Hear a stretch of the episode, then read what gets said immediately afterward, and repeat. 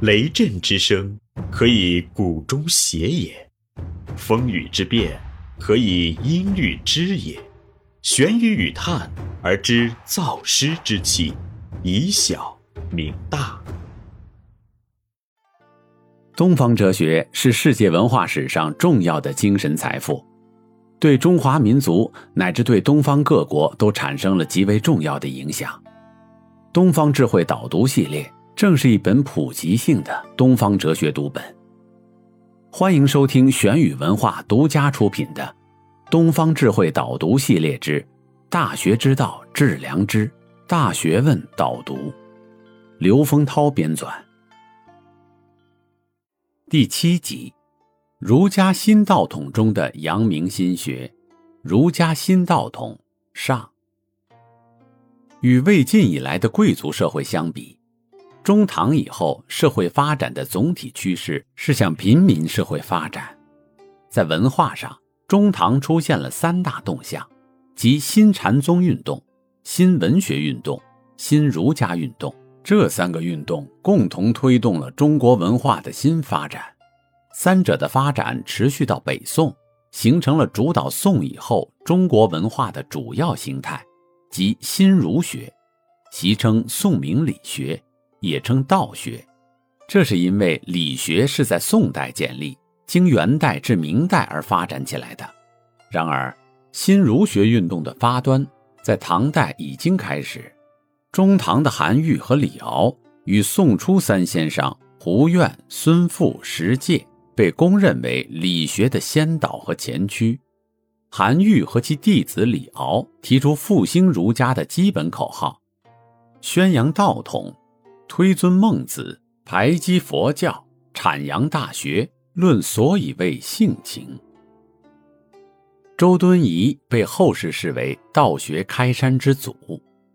他秉承着中唐与庆历思想的传承，提炼了《周易》阴阳变化思想，提出了一个儒家的宇宙发展观纲要。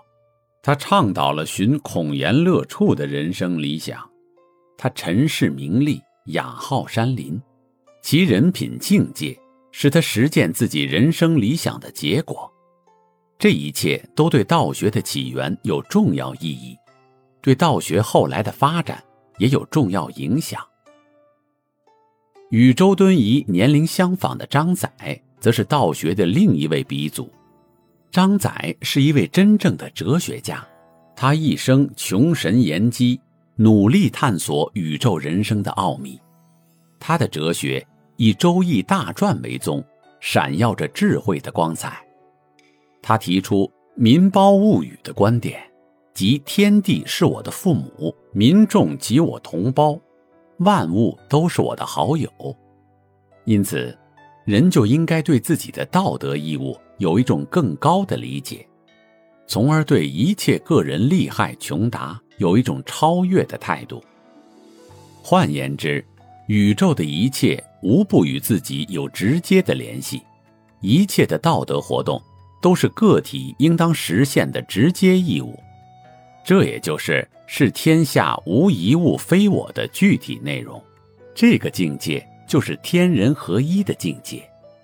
所以，生命是属于宇宙的，人应当把有限的生命投入到为天地立心、为生民立命、为往圣继绝学、为万世开太平的大业中。道学后来发展成两个主要学派。这两个学派是兄弟二人开创的，他们号称二程。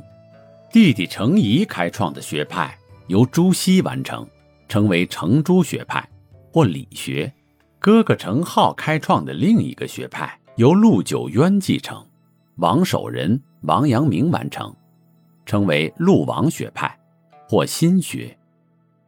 在二程的时代，还没有充分认识这两个学派不同的意义。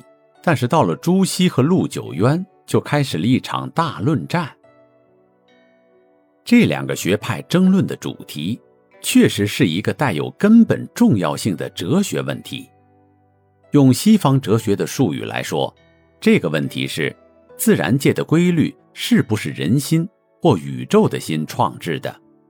这历来是柏拉图式的实在论与康德式的观念论争论的主题，简直可以说，形而上学中争论的就是这个主题。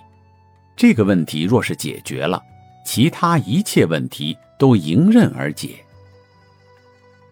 宋明理学集大成者有两位大儒，一位是朱熹，一位是王阳明。朱熹，或称朱子。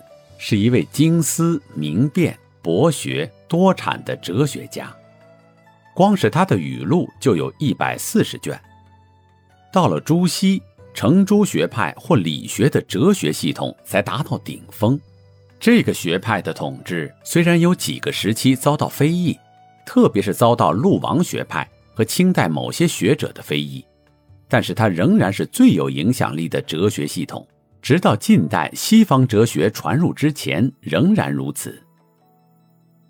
宋明理学认为，《论语》《孟子》《大学》《中庸》是最重要的课本，将它们编在一起，合称四书。朱熹为四书作注，他认为这是他的最重要的著作。元仁宗于一三一三年发布命令，以四书为国家考试的主课。以朱注为官方解释，朱熹对其他经典的解释也受到政府同样的认可。凡是希望博得一帝的人，都必须遵照朱注来解释这些经典。明清两朝继续采取这种做法，直到一九零五年废科举兴学校为止。这里是玄宇文化东方智慧导读系列之。大学之道，致良知。大学问导读，感谢您的收听。思而变，知而行，以小明大，可知天下。